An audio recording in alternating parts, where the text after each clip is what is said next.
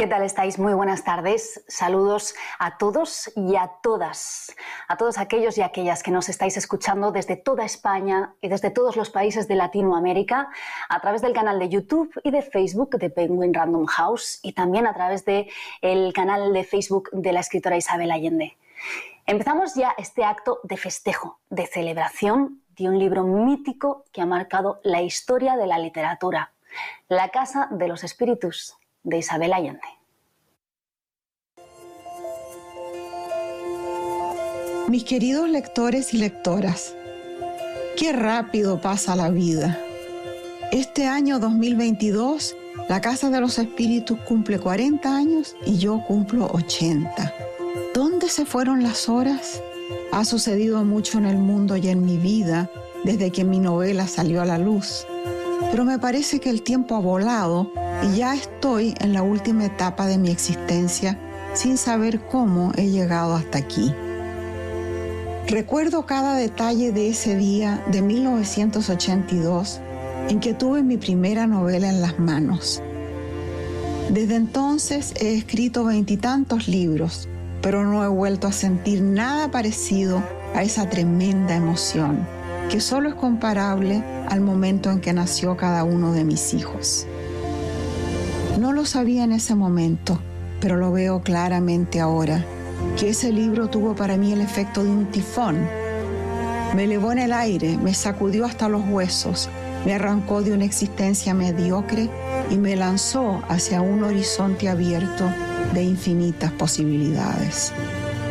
En los 40 años transcurridos desde entonces, he sufrido pérdidas, dolores y duelos.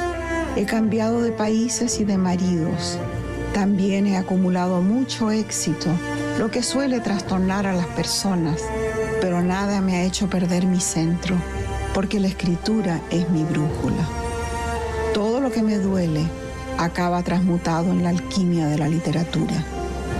Les mando un abrazo largo desde la Guardilla en California, donde sigo escribiendo con el mismo gusto con que escribí La Casa de los Espíritus hace 40 años.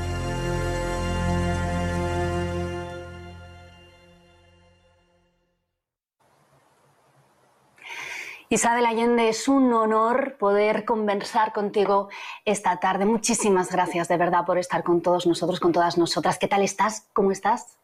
Muy bien, gracias Lara por tenerme en este precioso programa. Gracias. Estábamos escuchando algunos fragmentos de ese prefacio magnífico que has escrito expresamente para la edición conmemorativa de la Casa de los Espíritus por estos 40 años, que has grabado además para el audiolibro.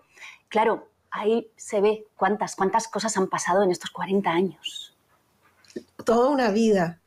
Y uh, esa emoción del primer libro, mira, lo tengo aquí. Esta es la primera el primer ejemplar de la primera edición, que está firmado por, primero por mi, dedicado por mi adorable padrastro que me lo hizo llegar de alguna manera al tío Ramón. Después tiene las firmas de todas las personas que participaron en la película y aquellos que participaron también en una obra de teatro. Así que este libro para mí es lo más precioso que tengo.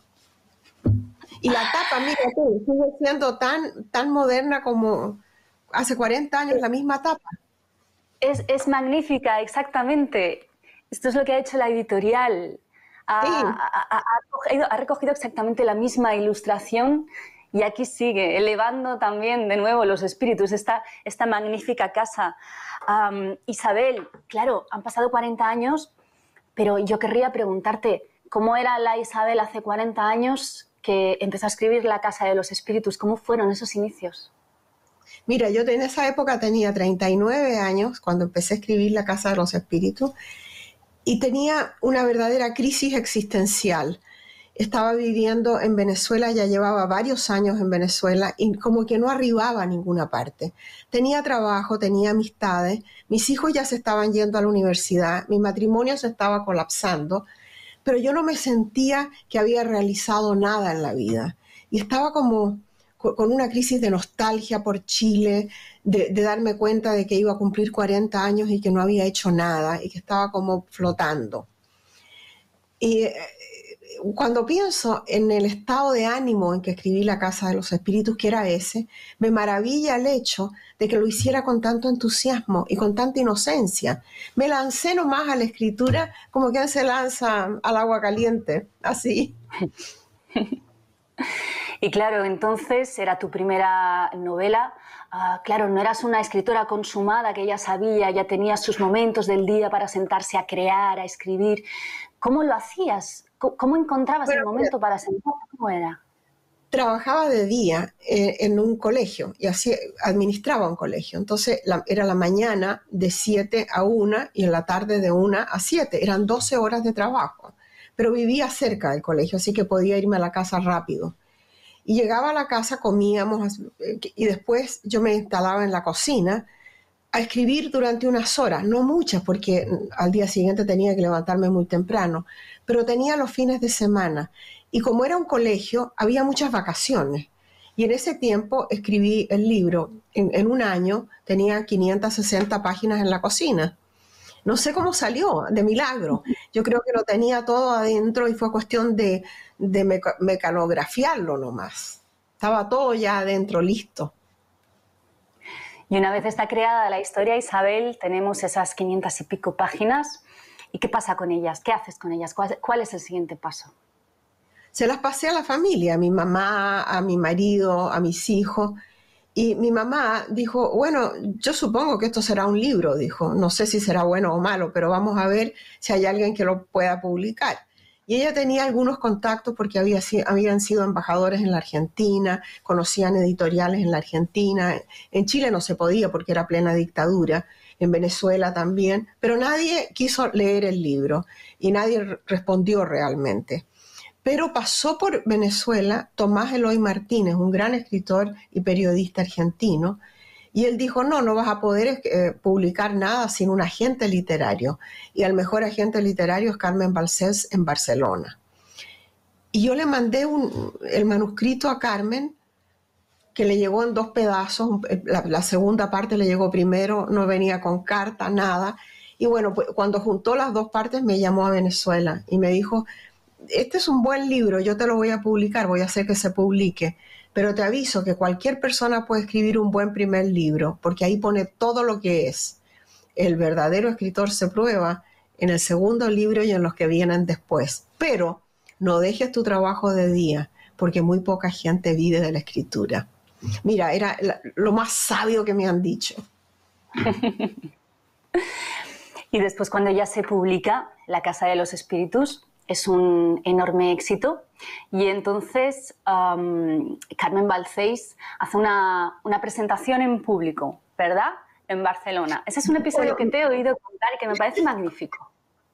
mira, eh, la editorial me invitó para la promoción del libro a, España, lo, lo, que ya era una cosa extraordinaria para mí, completamente. Yo no era absolutamente nadie, no había publicado nada, no sabía nada de la industria del libro y me, llevan desde Venezuela hasta España. Y Carmen dio una fiesta en su casa y me presentó a escritores, críticos, periodistas, gente que yo no conocía para nada. Mi, tendencia era encerrarme en el baño aterrada de, todo esto. Además vestida como una campesina, eh, con unos maletones grandes, así con demasiada ropa y toda pésima, no tenía nada que ver con, con la ocasión. ¡Ah! Un desastre. y Carmen vio todo eso, ¿te fijas? Vio la, modestia, vio la, ingenuidad también, el no saber, la, ignorancia total. Um, y, me trató con una delicadeza y como si yo ya fuera alguien, con un cariño, con una cosa increíble. Y en esa comida que ella hizo, es la única vez que yo he visto servir caviar con cuchara de sopa. Pero además, además del esplendor de la cena, eh, y que estaba toda esta gente ahí, se cortó la luz cuando Carmen iba a hacer un brindis por mí, por la Casa de los Espíritus, se, cortó la luz, la electricidad. Y quedamos completamente oscuras. Y Carmen dijo, estos son los espíritus que vienen a celebrar con nosotros. Y lo, transformó, te fijas, ese pequeño inconveniente en algo lindo. Ese era Carmen, un ser maravilloso. Pues mira, Isabel, ah, como esto es una celebración y es una fiesta, tu editorial te ha preparado algunas sorpresas. Vamos con la, con la primera. Vas a escuchar a alguien que te quiere mucho, a quien quieres mucho, muy cercano a ti, muy cercano a Carmen, y también a lo importante que ha sido para la historia de la literatura vuestro trabajo juntas. Querida Isabel, me uno a esta celebración del lanzamiento de la edición conmemorativa de la Casa de los Espíritus y solo decirte que estos 40 años han sido pura magia y todo te lo debemos a ti. Así que muchas gracias, muchísimas felicidades y te hago llegar un beso enorme. Muchas gracias, qué lindo, qué lindo. que el para que no le sepa, diremos Isabel que es eh, tu agente y el hijo de Carmen Balcéis. Claro, y se parece cada vez más a su madre. Es impresionante. ya lo creo. bueno, tenemos también, vamos a ir salpicando nuestra conversación con, la participación de, las personas que nos escuchan, tus lectores y tus lectoras. Ah, por ejemplo, vamos a empezar con Cari Lampasona, que desde YouTube nos envía esta pregunta para ti. Bueno, es más bien un comentario, pero es un comentario que refleja pues, lo importante que ha sido la Casa de los Espíritus para, muchos de, nosotros y de nosotras. Dice Cari Lampasona, leí la Casa de los Espíritus cuando tenía 14 años y descubrí un mundo. Claro, un mundo mágico, un mundo que además también tenía mucho que ver con el tuyo. Qué lindo que lo haya leído a los 14 años. no es un libro para los 14 años. Pero sabes que me llegan muchísimos mensajes de, gente muy joven que, y además tantas generaciones después que lee el libro y se siente identificado, siente que su familia era así, que se meten en el libro, a pesar de que son muy jóvenes y que viven en un mundo totalmente distinto al, al que era en aquella época, en 1982. Totalmente. claro, es importante la relación de los lectores con, los autores, pero también, y, antes de, cambiar, de hablar de otras cuestiones, también es importante la relación de los autores con, las personas que trabajan más cerca de ellos, ¿no? con tus agentes, con tus editores. Tenemos también em, otra felicitación de parte de, de Plaza y Janes. Escucha. Querida ah. Isabel, 40 años de la Casa de los Espíritus. Y si estoy aquí es para representar a todos los editores que te han acompañado desde entonces hasta hoy. Desde Mario Lacruz, tu primer editor en Plaza Janés en 1982, hasta todos los que formamos parte de Penguin Random House en España, en América Latina, en Estados Unidos. Me hace mucha ilusión representarles a ellos y darte un grandísimo abrazo. Estamos muy ilusionados también con esta reedición, con esta icónica portada que tanto nos gusta, como tú dices, que tan vigente es. Y me hace mucha ilusión también representar a todos mis compañeros en la edición de tus próximos libros que están a punto de, verse publicados. Isabel, te mandamos un abrazo enorme. Tenemos muchas ganas de verte y ya sé, ya sé que no vas a venir a España a promocionar tus libros. Entonces, bueno, qué remedio. Tendremos que ir en persona a Estados Unidos y darte este gran abrazo que tantas ganas tenemos de darte. Todo lo mejor, Isabel, y un grandísimo abrazo en nombre de todos los que formamos parte de Penguin Random House.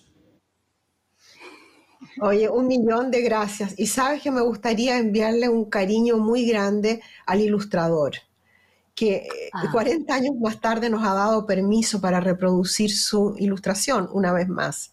Ya se hizo con los 25 años. Sí, es, preciosa la ilustración y sigue estando como moderna, vigente, llamativa. Así que muchas felicitaciones. Sí, sí, sí. Una vez más destacamos esta, esta imagen icónica de la portada original creada por, por Jordi Sánchez. Um, Isabel, claro, eh, los editores te quieren, pero te quieren también porque tú les quieres mucho a ellos, porque tú has hecho también con ellos como una extensión de tu familia, ¿no? Has sido siempre muy leal a tus, a tus agentes o a tus editores. Es importante para ti. Pero ¿cómo no voy a hacerlo si me han tratado siempre muy bien? He tenido los mismos editores en prácticamente todos los países, pero el más, por supuesto, el más antiguo y el más leal ha sido España con Plaza y Janés. En Estados Unidos he cambiado de editores, también en Francia y eh, prácticamente en ninguna otra parte, porque siempre son los mismos que han estado eh, publicando todos mis libros. Entonces se establece una relación personal. Mira, cambian las generaciones, se, mueren o se van o se retiran y los hijos vienen o los nietos. Entonces termina por ser una relación familiar. Eso me pasa, por ejemplo, con Feltrinelli, que eh, ahora mi relación es con Carlo, antes era con su madre y así. Isabel, tú has sido refugiada política en Venezuela desde 1973, desde el golpe en Chile. Has sido inmigrante en Estados Unidos, vives en California, me corrige si me equivoco, por favor, pero desde 1987, si no, si no estoy equivocada. Ah, tú has dicho muchas veces que, no has dejado de sentirte extranjera, pero lo dices en positivo. Lo digo en positivo porque desde el punto de vista de la escritura me ha servido mucho no pertenecer en un lugar porque cuando uno es extranjero, estás obligada a, observar con cuidado, a escuchar, a tratar de entender los códigos, las claves de una cultura, de una sociedad. Uno hace preguntas que la otra gente no las hace porque les parece natural, pero para mí nada es natural. Entonces al hacer las preguntas consigo fantásticas historias y de ahí van saliendo todas las historias. Y yo creo que mis raíces en el fondo están en los libros y en las personas que quiero, que, no, que quiero mucho, que son mi familia inmediata, digamos. Y por supuesto mis perros también. Ahí están las raíces. Yo tengo gatos y te entiendo. también son mi familia. Sí. No tengo hijos, tengo gatos, también son mi familia.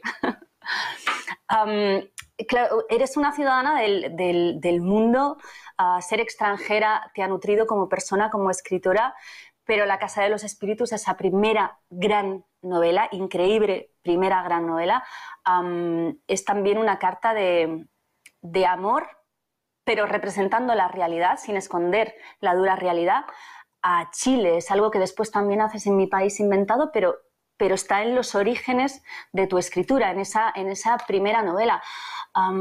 el Chile de entonces lo amabas, el Chile de hoy, ¿qué te parece?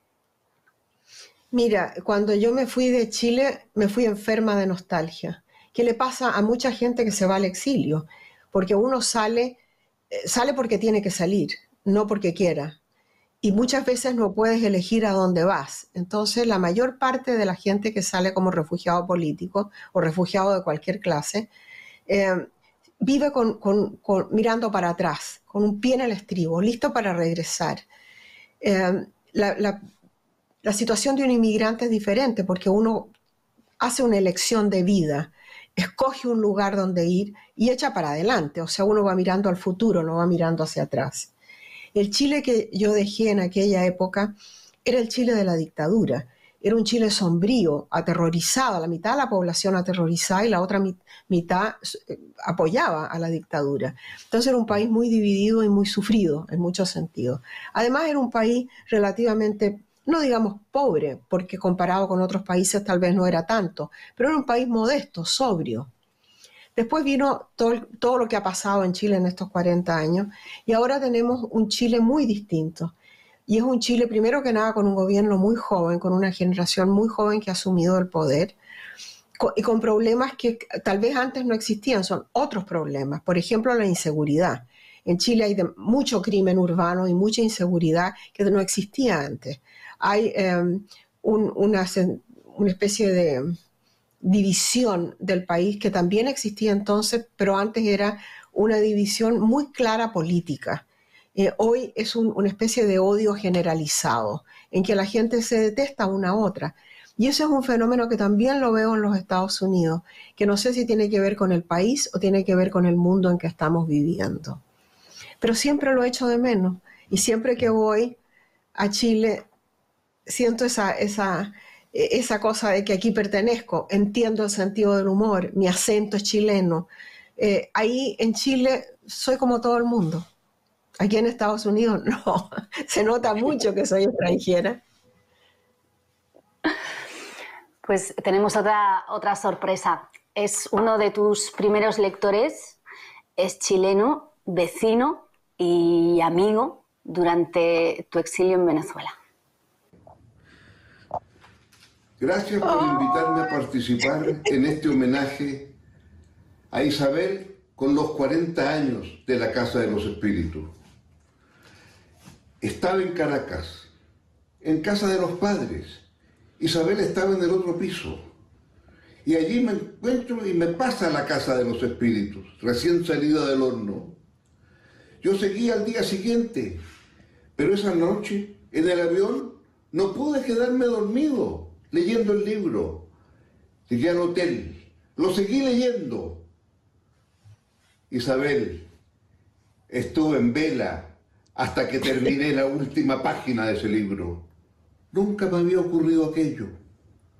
Y ahora entonces, a 40 años, miro con nostalgia la belleza que salió de esa pluma y la creación de la cual todos estamos tan orgullosos, con la cual tú has construido hacer grande a este Chile, tan lejano, pero que al mismo tiempo busca cómo a través de otra casa de los espíritus podamos seguir soñando en un país que es capaz de tener una mirada larga.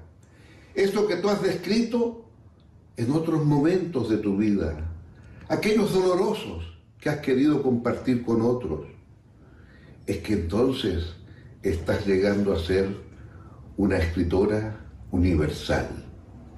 Toca cada uno de los temas de la vida con esa belleza elegante que tienes. Disfrutemos ahora nuevamente esa casa de los espíritus que nos sigue iluminando. Gracias Isabel. Qué lindo, qué lindo expresidente, expresidente Ricardo Lagos y muy amigo de mis padres. Él tiene una hija que se llama Panchita y le puso Panchita por mi mamá, porque mi mamá también se llamaba Francisca Panchita. Así que estuvimos siempre muy cercanos. Ricardo Lagos, presidente de Chile de 2000 a 2006. Y Panchita, tu mamá, que, bueno, quería, hablar también de, de, ella. Quería hablar de, para ti siempre ha sido un referente, siempre hablas de ella Ah, con enorme cariño, también con mucha transparencia, con mucha sinceridad. no se deja de echar de menos a una mamá. No sé si te has acostumbrado ya a no intercambiar esas cartas, esas cartas que intercambiabais pues contándoos todo, esas cartas que también han sido tan, tan, tan importantes para, tu escritura, para tu literatura. Mira, Lara, eh, le escribí a mi madre todos los días por décadas y décadas. Y ella guardaba mis cartas y yo guardaba las de ella. Y al final de año me entregaba mis cartas. Y todo eso está archivado en unas cajas de plástico en el garage. Pilas de cajas. Ahí está la vida de ella entera, pero también está la mía. Y desde que ella se murió, no tengo a quien escribirle todos los días, que era como llevar un diario en el fondo. Y me parece que los días se, se diluyen unos con otros. No sé lo que pasó ayer, no me acuerdo y no quedó registrado en ninguna parte. Si fue importante o no fue, se, lo llevó el viento. Y esa, eso me hace una falta tremenda. Más que nada me hace falta la carta que yo le escribo sabiendo que viene otra de respuesta, que no es respuesta a mi carta, sino que es una especie de monólogo constante del amor, de la maternidad, de la complicidad, de la amistad. Y eso me hace una falta atroz. Trato de hacerlo con mi hermano Juan, pero no es lo mismo. y también quiero que recordemos a, tu hija Paula, porque han sido, claro, 40 años de, muchas pérdidas, muchos éxitos, pero, también grandes dolores que después tú, como, como cuentas, has, reflejado en, tu literatura, algo que, te ha ayudado. No es, no es algo común que un autor, que una autora se abra de esa manera a sus millones y millones de, lectores. Fíjate que este año, no puedo ni hablar de eso, este año son 30 años de la muerte de Paula. Y, em, y es como si fuera ayer. Y creo que haber escrito ese libro me conectó con mis lectores de una manera muy profunda. Han pasado 30 años y te digo, no hay semana en que yo no reciba dos, tres, a veces seis mensajes de gente que está leyendo Paula o que leyó Paula y algo le pasa ahora y lo recuerda, o quiere regalarle el libro autografiado a alguien que está pasando por una pérdida, que no tiene por qué ser la pérdida de un hijo. Todos tenemos pérdidas en la vida. Y ese, la publicación de ese libro me hizo entender que yo no estaba sola y que lo que me había pasado no era nada excepcional, que todos pasamos por sufrimientos similares. Así que ha sido una cosa extraordinaria para mí. Isabel, vamos con más preguntas de los lectores. por ejemplo, ahora que escuchábamos al, presidente, al presidente Lagos, que hablaba de cómo él había leído hace 40 años La Casa de los Espíritus y además lo, contaba así con, esas ganas. ¿no? María Loreto Zamora, María Loreto Zamora, desde Facebook, nos, nos comenta que La Casa de los Espíritus está en los planes de lectura de jóvenes de 17 a 18 años y te pregunta cómo percibes la reacción a día de hoy de los nuevos lectores, si ves diferencia entre los lectores de hace 40 años a los de ahora. Mira, no veo diferencia entre la gente joven mayormente, pero lectores un poco mayores, antes siempre había una inquietud política detrás de esto, porque cuando La Casa de los Espíritus se publicó, Chile estaba en plena dictadura y todavía el nombre de Chile figuraba en todas partes y el nombre de Allende también, porque era muy reciente lo del golpe, bueno, no mucho, pero hacía pocos años que había sucedido el golpe, que teníamos una, una dictadura que también era conocida por su brutalidad. Entonces, eh, cuando la gente leía La Casa de los Espíritus, siempre las preguntas que venían eran de tipo político y ahora no. Eso, eso ya es historia antigua para, las generaciones jóvenes. Un chico de 17 o una chica de 18 que lee en el libro no está pensando en la parte política, piensa en otras cosas. Voy a aprovechar para, para contarles a las personas que nos están escuchando que hay una lectora, se llama Irina Stupanska, que nos manda saludos, Isabel, desde Ucrania, desde, oh. desde donde el evento. Oh, qué lindo. Mi libro está, traducido al, ucraniano. Ah, sí, sí, sí, a más de 40 idiomas, entre ellos al ucraniano. De, eso, de eso hablaremos también. bueno, em, volviendo a hablar de, de, tu mamá, Isabel, ella te previno contra los efectos que podía tener en la, en la sociedad que fueses feminista. Mi mamá tenía terror. Cuando yo, bueno, eso era cuando yo era joven. No existía la palabra feminismo cuando yo era chica, por supuesto. ¿eh? Se hablaba de las sufragistas, se hablaba de otras cosas, pero eh, las feministas vinieron un poco más tarde. Y mi mamá decía, sí, es que todo se puede hacer en esta vida. Yo entiendo completamente la lucha contra el machismo, pero hay que hacerlo discretamente. ¿Para qué hacer olitas? Le decía, mamá, ¿cómo vamos a hacer una revolución discretamente? No se puede. Y eh, teníamos muchos encontronazos al principio por eso, porque mi mamá pensaba que era, primero que nada, que era tiempo perdido que después yo me iba a echar a mucha gente encima y iba a recibir mucha agresión, lo que es cierto, pero cuando ya estábamos las dos viejas, mi mamá, no sé, yo haber tenido por lo menos sesenta y tantos años, y mi mamá veinte más. Y hablando de esto, hablando de mi vida, mi mamá me dijo que ella siempre había tenido miedo por mí, porque yo era demasiado audaz, demasiado atrevida, me ponía entre las patas de los caballos y tarde o temprano me iban a pisotear. Entonces yo le dije, mamá, mira, es cierto que he recibido mucha agresión por muchas cosas, pero he tenido tanto gusto con la libertad que he obtenido y además que por cada bofetón que he recibido he podido dar dos, así es que estamos bien. Y ella entendió finalmente en la vejez que no era una lucha perdida. En absoluto, y además fuiste valiente también para, para enfrentarte a una segunda novela después del enorme, enorme éxito de tu primera novela de La Casa de los Espíritus. De hecho, hay, un, hay una lectora que nos pregunta por esto. Adriana Magalewski pregunta desde YouTube si después de la repercusión de La Casa de los Espíritus, ah, ¿cómo te sentiste para seguir escribiendo? Si tuviste inseguridad. Mira, eh, Carmen me había dicho, el escritor se prueba en el segundo libro y en los que vienen después. Y la, Casa de los Espíritus se publicó en Europa y yo inmediatamente empecé a escribir otro libro para probarle a Carmen que yo podía ser escritora, pero todavía no tenía yo el eco de la Casa de los Espíritus. Eso me llegó un año más tarde cuando ya había escrito De Amor y de Sombra. Entonces no alcancé a sentir el pánico del éxito, porque vivía en Venezuela, muy lejos, y, no sabía lo que estaba pasando. Carmen me avisaba, mira, lo, compraron la, traducción los italianos, lo compraron los alemanes, que no significaba nada para mí, porque yo no tenía eh, una manera de medir lo que era eh, ese éxito. Como te digo, no sabía nada de la industria del libro, no había leído una crítica literaria en mi vida, ni había asistido a una clase o a un taller literario, no conocía escritores, con eso te digo todo. La única persona que creo que escritor que conocía era José Donoso, que vivía en España, con el cual no, me había escrito por un tiempo. Eso era todo. Bueno, y Pablo Neruda, que lo conocía también un poco. poeta el poeta.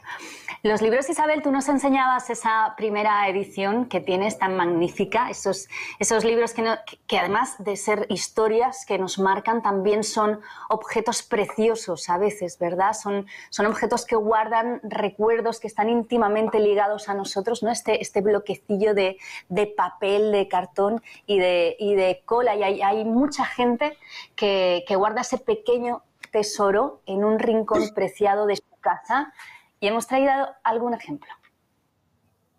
Hola Isa. Hola, mi amiga. Bueno, primero que nada, felicitaciones por este aniversario de la Casa de los Espíritus, ¿ya?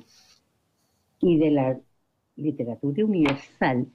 Eh, esta primera edición de tu libro es el único tesoro valioso que hay en mi casa. Yo siempre digo que a mí no me importa que entren los ladrones y me roben mi computador porque en el computador lo tengo todo respaldado, pero en la casa de los espíritus no hay nada respaldado, está aquí.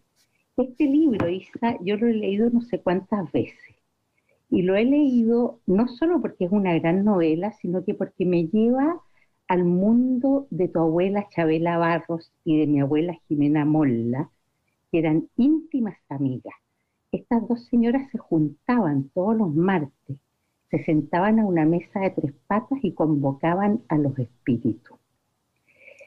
Estas señoras vivieron en ese mundo y vivieron convencidas de que, el, ese, de que los muertos eran mucho mejores personas que, las, que los vivos y hablaban mucho más además con los muertos y más seguido que con los propios vivos. Eran íntimas amigas del alma, como tú y yo, yo creo que nosotras hemos continuado esa tradición de estas dos señoras y que nuestro vínculo es justamente este libro maravilloso, este triunfo de la literatura universal que tú escribiste. Así que te mando un beso, amiga. Qué linda, es Elizabeth, mi, mi íntima amiga. Sí, mira, ella vive aquí en Estados Unidos también, pero muy lejos, y estamos siempre en contacto por teléfono. Y las dos tenemos, nos reímos a gritos. Es la única persona con, la que yo me puedo reír verdaderamente a gritos porque tenemos el pasado común, las raíces comunes, las abuelas locas, las dos. Eh, y eso nos ha unido tremendamente, una, una visión del mundo y de la vida y del más allá que tenemos en común. Yo la amo a la Elizabeth. Además es una gran escritora. Ha escrito como 30 libros. Es muy, muy buena escritora y en Chile la adoran. Mm, eh, hablaba ella de, vuestras abuelas y, claro, yo me pregunto, sin, esa familia tan, tan mágica, sin esos despropósitos que te has contado a veces que pasaban dentro de tu familia, ¿qué hubiese sido Isabel Allende? Oye, Lara, en todas las familias hay locos, todas las familias son disfuncionales. Es cuestión de escarbar la superficie un poquito y van saliendo los locos hacia montón. Em, lo, que, lo que pasa es que en mi familia se, contaban, se, se, transmitían todas estas anécdotas, estas leyendas de los, de los tíos locos que se elevaban en globo, de mi abuela que invocaba a los fantasmas medievales, de, todas esas cosas maravillosas eran parte de, la, de, lo cotidiano. Y mi abuelo era un gran contador de historias. Cuando empecé a escribir La Casa de los Espíritus, fue una carta para él, esa fue la intención. Era un 8 de enero y yo le empecé a escribir una carta de despedida a mi abuelo que se estaba muriendo en Chile. Y la idea era decirle, oiga, tata, puede irse tranquilo, porque yo me acuerdo de todo lo que me ha contado. Y para probarlo, empecé a contarle de la tía Rosa, que era que, la tía abuela Rosa, que para mí sería la tía abuela, pero le decían la tía Rosa, que era el primer personaje que aparece en la Casa de los Espíritus, que es la Rosa, la del pelo verde.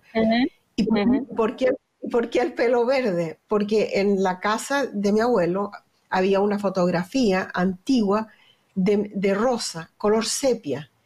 Y mi abuelo decía, era bella como una sirena.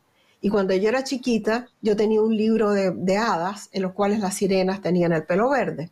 Entonces, para mí, la tía Rosa siempre tuvo el pelo verde. Entonces, cuando me dicen, ¿cómo se te ocurrió eso? Es que no se me ocurrió a mí, era, era como que estaba en el aire que la tía Rosa tenía el pelo verde. Y de ahí parte de la magia, el origen de la magia, al menos en, la, novela, con ese, con ese primer personaje. ¿De dónde sale Barrabás, por cierto? ¿Cómo se te ocurre la idea de Barrabás? No se me ocurrió, también existió. Barrabás era un gran danés que había en la casa. Y era un perro enorme que parecía un caballo. Y yo siempre fui muy baja de estatura, muy chiquita. Yo era, siempre fui la más chica en mi clase, desde que entré al colegio hasta que me salí. Entonces el perro para mí tenía proporciones gigantescas. Entonces cuando pienso en Barrabás, pienso en un perro del tamaño de un camello, porque yo lo veía así de chica. Sí, es un perro muy carismático, desde luego. Ah, bueno, hemos visto a, Elizabeth Subercasó, a tu gran amiga y gran escritora, como, como, nos enseñaba su tesoro, ¿no? su edición de La Casa de los Espíritus, pero no solo ella, la editorial Plaza y Janés ha llamado a, los lectores y a las lectoras que han, han, respondido. Hemos hecho una selección tan solo de algunas de las imágenes que nos han, enviado diferentes lectores y lectoras con su propio tesoro, con su propio ejemplar de la casa.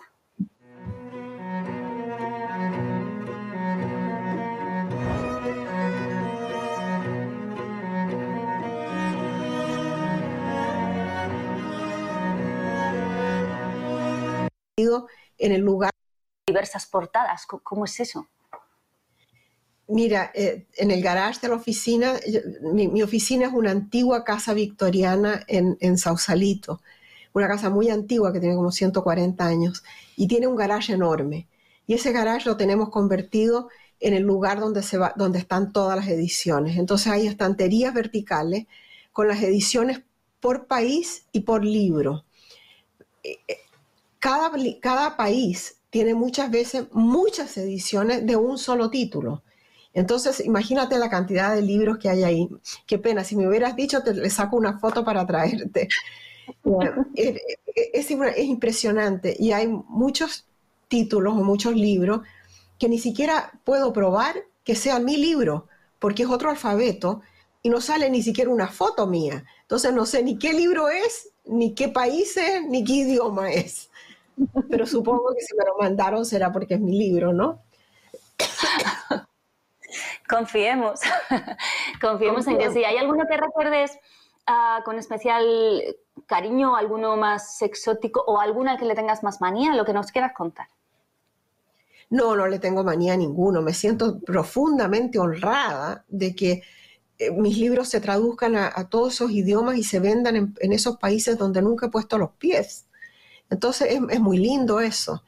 Eh, y además que de repente me llega a la oficina, ha llegado a veces como un turista que viene, qué sé yo, de Finlandia y me trae un libro para que le firme, desde Finlandia. Entonces eso es muy conmovedor.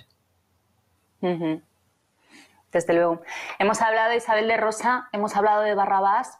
Pregunta una lectora, Verónica Jinete, pregunta de dónde salió el personaje de Clara.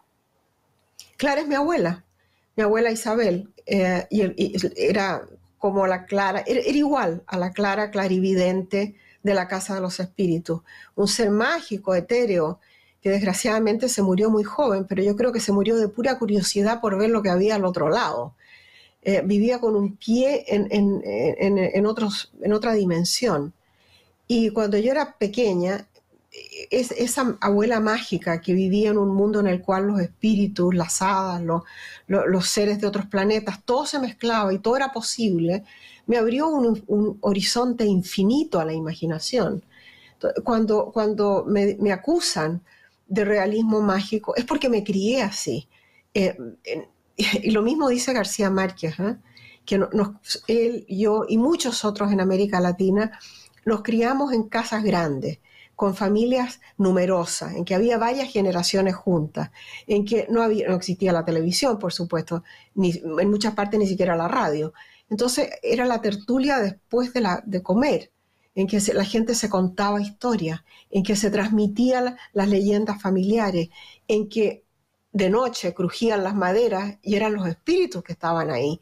Entonces, todas esas, eh, eh, eso que le llaman realismo mágico, era una manera de ver la vida y de vivir la vida que había entonces. Y en esa me crié yo. Claro, nos preguntaba también un, un, lector, pero bueno, está, está respondida la pregunta, pero le vamos a citar Luis Alberto Padilla, que preguntaba en YouTube por qué elegiste precisamente ese título para tu primer, para tu primer libro, La Casa de los Espíritus, porque los espíritus son todos, todos los tuyos. Pero lo más difícil para mí siempre es el título. Y muchas veces no soy yo quien titula las cosas, sino que mando un título a la, agencia o a la, editorial y ellos me dicen, ah, este título no funciona. Y proponen algo que generalmente es mucho mejor. Pero en el caso de La Casa de los Espíritus era mi primera novela, no tenía quien preguntarle nada. Entonces hice una lista con varios títulos y los sometí, sometí la lista a la familia. Y entonces cuando, entre otros, estaba La Casa de los Espíritus, muchas dijeron, no, esto va a parecer novela de terror, Stephen King, no, no, no.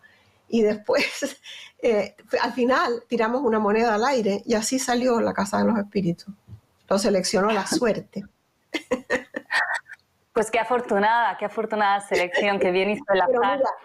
Mira, Lara, cualquier título funciona. El título se repite tres veces y ya funciona. Imagínate el título de García Márquez, La increíble y triste historia de la cándida Heréndira y su abuela desalmada. ¿Qué te parece eso de título? Es imposible.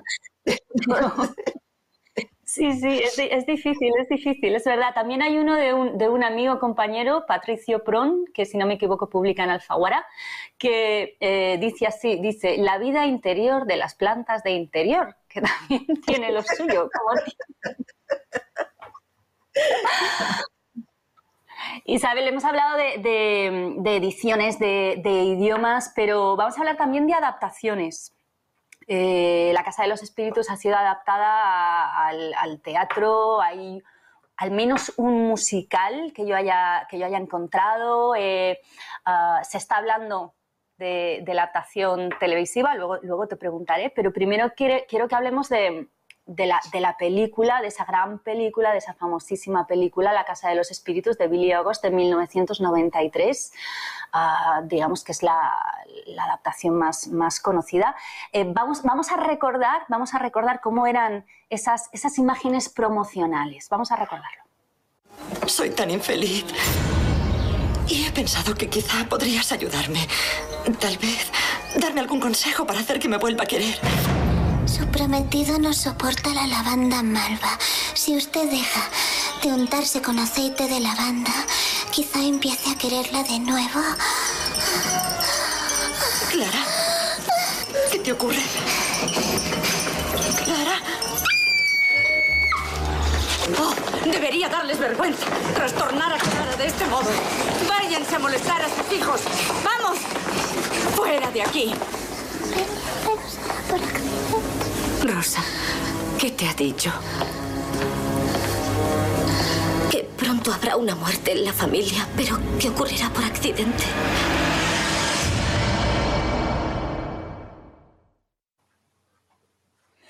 Y así anunciaba la Clara de la película el próximo fallecimiento de Rosa en esta película protagonizada por Jeremy Irons, Meryl Streep, Glenn Close, Wynonna Ryder, Antonio Banderas, Vanessa Redgrave. ¿Cómo fue, Isabel, eh, con esas grandes estrellas de Hollywood? ¿Cómo, cómo fue lo de, lo de verte adaptada en ese peliculón? A mí me gustó mucho la película, pero, pero tuvo mala crítica porque eh, no, tenía, no parecía latinoamericana. Era dirigida por un danés, eh, Billy August, con un elenco de Hollywood en inglés, em, con plata alemana y filmada en Europa. Entonces no, no tenía el sabor latinoamericano o chileno que el libro tenía. Y por eso fue criticada. Pero hay que pensar la época en que se hizo la película, que fue, se hizo en el 93, salió salió a las pantallas en el 95. En aquella época, una película que no era en inglés no la podías comercializar. Lo que vendía en una película eran los nombres de los actores. Y por supuesto, toda la plata estaba en Hollywood. Entonces, recién ahora, en los últimos, la última década, tenemos películas que pueden ser hasta en maya, en cualquier idioma, y siempre la gente ya está acostumbrada a ver los subtítulos. Antes la gente no sabía leer un subtítulo. Entonces, si no, si no podía ser doblada a otro idioma, la película no servía. Así que ahora hay otra, el proyecto de hacer una miniserie en español, con, en español filmada en Latinoamérica con actores latinoamericanos o españoles y em, con dos directoras que son chilenas, mujeres además. De hecho, eh, tengo, tengo una pregunta. Don Mati pregunta si puedes contar algo de la serie de la Casa de los Espíritus que está preparando Fernanda Urrejola con Eva Longoria. Mira, todavía no puedo decirte nada porque solamente he leído dos de los guiones. No tengo todavía una idea del conjunto. Y además, entre el guion y el producto final hay una gran diferencia. Tú puedes leer un guion y después resulta que lo que vas a ver en la pantalla se parece muy poco a lo que te habías imaginado, especialmente una persona como yo que no está acostumbrada a leer guiones. Pero todo cambia en el, proceso de hacer la película y después de editarla también. ¿Y, tú cómo, cuál es tu relación con las personas que, te, han, que te han adaptado es decir, esos cambios desde, desde tu texto original hasta lo que te encuentras en, un guion, en una adaptación, ¿cómo es vuestra, vuestra relación? Mira, en general, o, siempre, digamos, me preguntan, eh, me, muestran el guion, me dicen quiénes van a ser los actores, me consultan para esto o para lo otro, pero me meto lo menos posible porque yo no quiero cuando yo estoy escribiendo que haya alguien por encima de, mi hombro dándome instrucciones.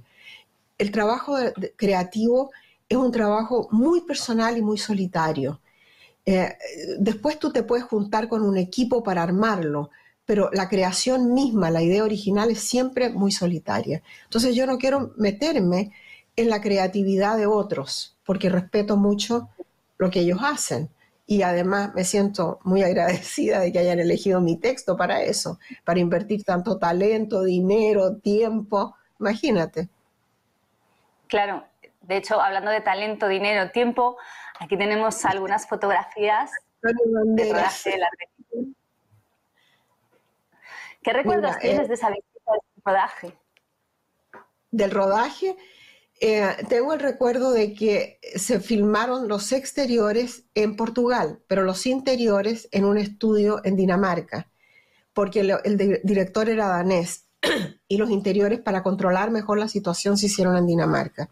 Y ahí conocí al elenco. Me llevaron por una semana al hotel donde estaban alojados todos, pero Antonio Banderas no estaba, estaba Jeremy Irons y ahí estoy con él. Estaba, Antonio lo, lo vine a conocer separadamente en España por otras razones. Pero ahí conocí a todo el mundo, a, Vanessa Redgrave, a Meryl Streep, a, la Glenn Close, a todos ellos. Ahí está eh, Vanessa Redgrave y Meryl Streep. Ahí estás con ellas. Claro, esto era el, 93. Yo, yo, no sé, Isabel, si, el hecho de estar con estas estrellas de, Hollywood, eh, siendo tú también una estrella, pero una estrella de la literatura, si, eso impone o no. A mí, claro, a mí me impondría un montón. No, mira, eh, eh, te, tratan maravillosamente por la semana que vas a estar ahí visitando y después ya nadie se acuerda de tu nombre. Así que te voy a decir que esto de la fama es muy relativo, muy relativo. Y eh, he aprendido que no hay que sentarse en los laureles, es la mejor forma de aplastarlos. Isabel, Wendy Elías nos manda saludos desde Copenhague, que también nos está viendo desde ah. Copenhague. Saludos también para ti, Wendy. Y otra pregunta, Yudana Nieli Maluenga dice que le encanta que la infancia, la infancia y los orígenes siempre se reflejan en tus obras.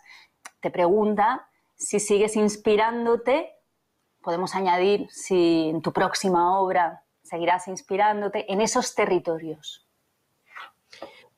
Todavía no sé lo que voy a escribir el próximo año, eh, porque empiezo todos mis libros el 8 de enero, pero eh, ya terminé una novela que no tiene que ver con Chile es una novela em, que se llama eh, El viento conoce mi nombre y es una novela muy americana, situada en los Estados Unidos, eh, sobre refugiados. ¿Ese será el próximo trabajo entonces que podremos, podremos ver en Plaza? Ya, ya está listo, ya lo tiene Plaza ese libro. Fantástico, fantástico.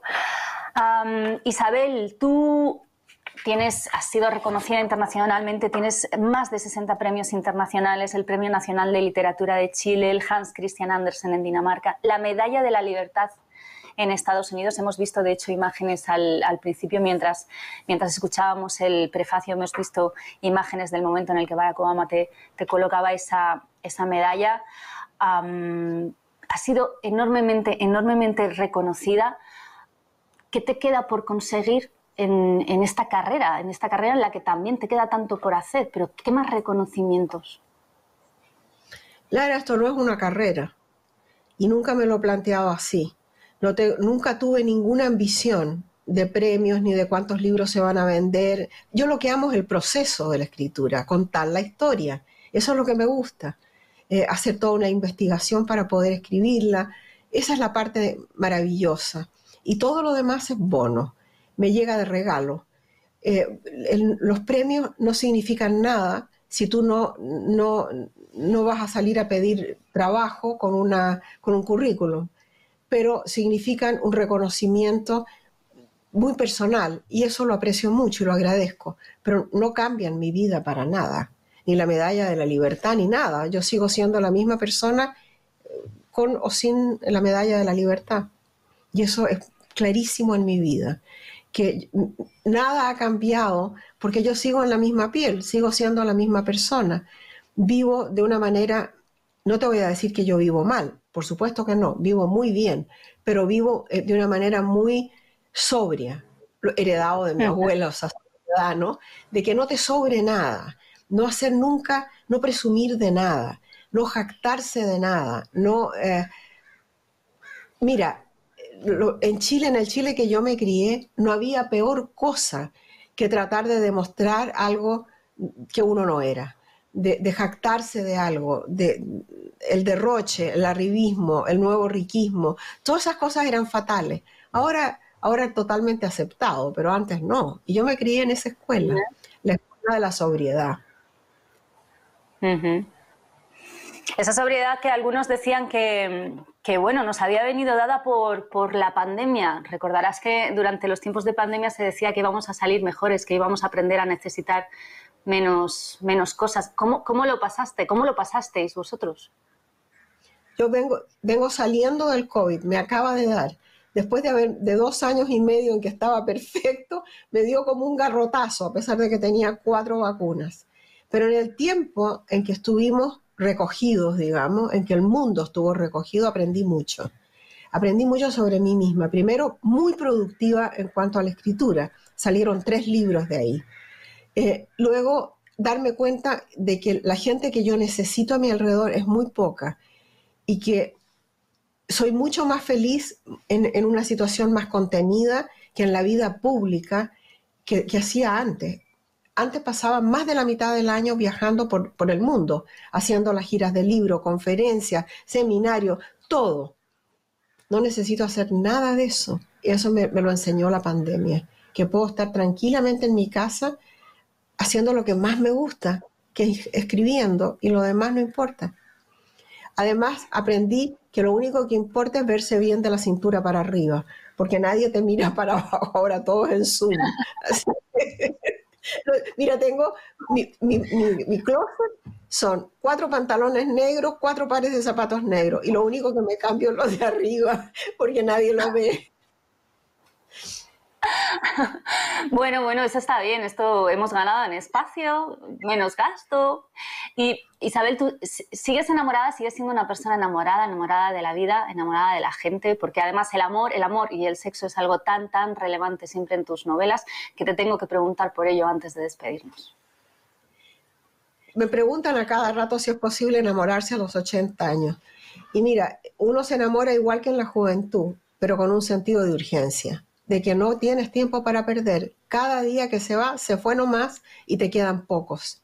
Entonces, en mi relación con Roger ahora tenemos mucho cuidado en, cuidar el día, en cuidar el trato, en que no se nos deterioren las hilachas que tenemos que nos van quedando. Eh, hay que, pienso que inevitablemente vamos decayendo.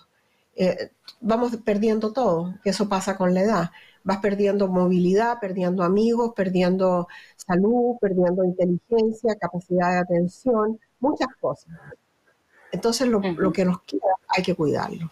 Y lo hacemos bien. Y te voy a decir que vivimos enamorados y vivimos bien, a pesar de todos los inconvenientes. Mira, ahora que me dio COVID, me dio solo a mí, a Roger no le dio.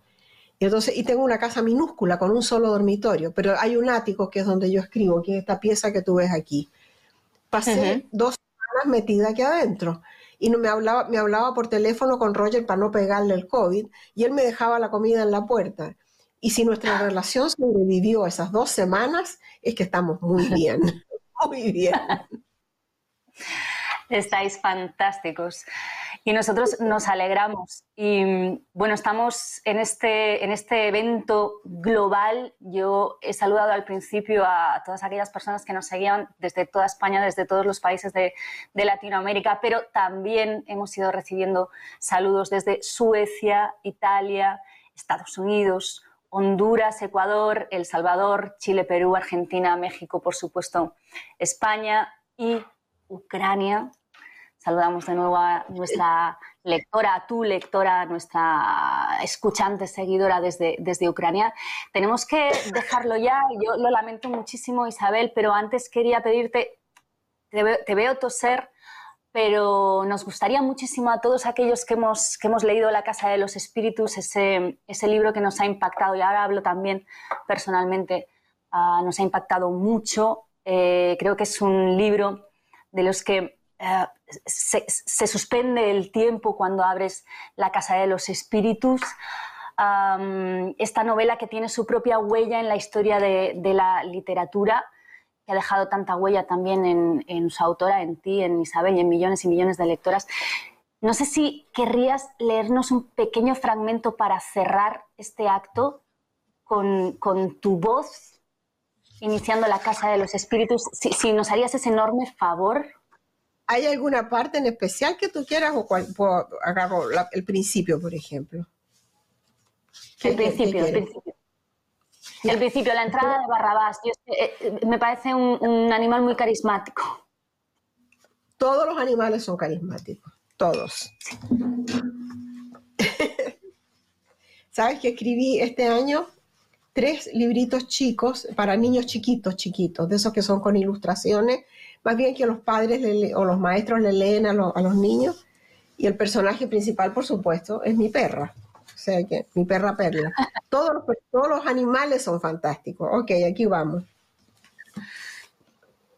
Barrabás llegó a la familia por vía marítima. Anotó la niña Clara con su delicada caligrafía.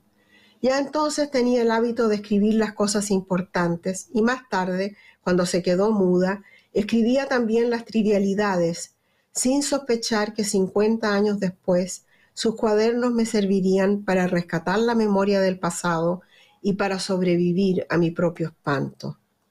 El día que llegó Barrabás era jueves santo.